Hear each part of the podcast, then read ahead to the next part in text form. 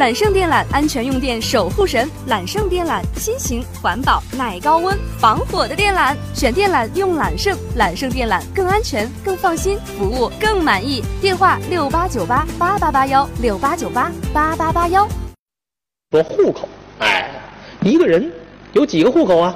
我说这还用说？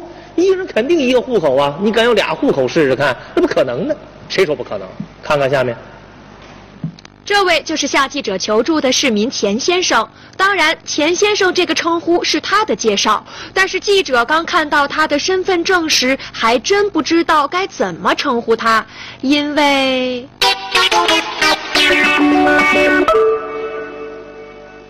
的，您没看错，这两张身份证上面的照片是同一个人，但是啊，姓名、身份证号码以及住址等信息都不一样。而这两张身份证却都是这位田先生的身份证，是不是突然感觉很混乱？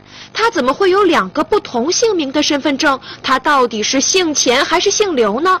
其实啊，让人疑惑的不止这些。钱先生之所以有两个信息完全不一样的身份证，还源于他有两个姓名。地址不一样的户口，两个户口，九五年的时候来郑州上学的时候把户口迁过来了，然后老家因为宅基地的事儿，所以又给上了个户口。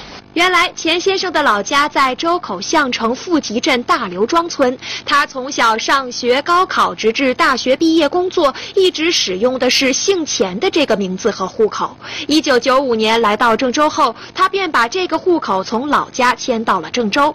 并在大学路派出所落户，办理了二代身份证。而他姓刘的那个户口，则是农村的父母为了宅基地等事情，给他又起了一个随母亲姓的名字上的户口。该户口又于二零零九年也迁入了郑州，落户于南阳路派出所。现在在咱们郑州，像这种两个户口的情况是绝对不可能出现的。至于早些年在项城的农村为什么会出现这样的事情，我们一时也不得而知。而就在前段时间，钱先生准备办事情时，突然发现自己竟然成了黑户。我就是给小孩办户口的时候，发现我的户口已经被注销了，这个对我的这个生活呀造成非常大的不便，包括我的很多这个。所有的从小到大的所有的信息，都全部都没有了。毕业证啊、驾驶证啊，还有各种银行卡，包括社保啊，所有东西都在这个上面，都不能用了。发现这一问题后，钱先生先后去了他两个户口落户的派出所了解情况，得知是派出所在进行户口排查时，发现了他有两个户口，注销了他以钱某某为名的在大学路派出所落户的户口，而他以刘某某为名落户在南阳路派出所的户口，现在则处于冻结状态。大学路派出所告诉我是需要回老家出一个证明，证明我的两个户口是同一个人。其中有一个是虚假户口，有一个是真实户口，这样一个证明。接下来我回老家之后呢，这个其中我在大学路派出所这个户口呢是属于呃郑州的身份证号，所以说老家的派出所就不给出这样一个证明。他们现在说。呃，就是在老家编号的那个身份证号是真的。正常情况下呢，一个人呢是只允许有一个户口的，同时呢，这个身份证啊也是不允许有两个不同名字的身份证的。那么像钱先生遇到这种特殊的情况呢，可能是由于早些年啊他老家的这个派出所户籍室的这个户口的管理不够严格、不够规范，才出现了现在的麻烦。那么源头上的问题，我们现在暂且不追究啊，当务之急呢是解决钱先生现在遇到的麻烦。那么究竟来如何证明？钱先生这两个户口的真伪呢？钱先生现在想要恢复他姓钱的这个户口，又该经历哪样的程序呢？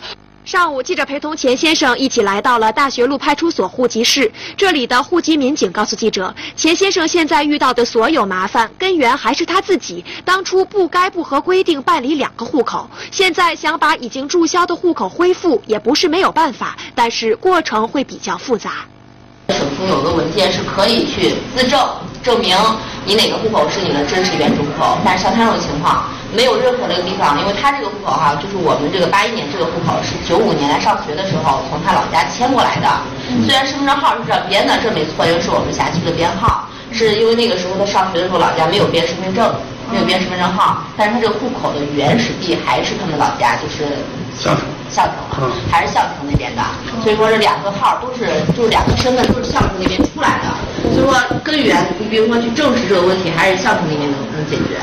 上午，经过记者协调，大学路派出所的民警给钱先生老家周口项城富集乡的派出所户籍民警打了电话，讲清楚了办事流程和所需手续，并且为钱先生找出了户口迁移证，并复印盖章，以证明他姓钱的这个户口最初是经过项城富集乡派出所认可并且登记的。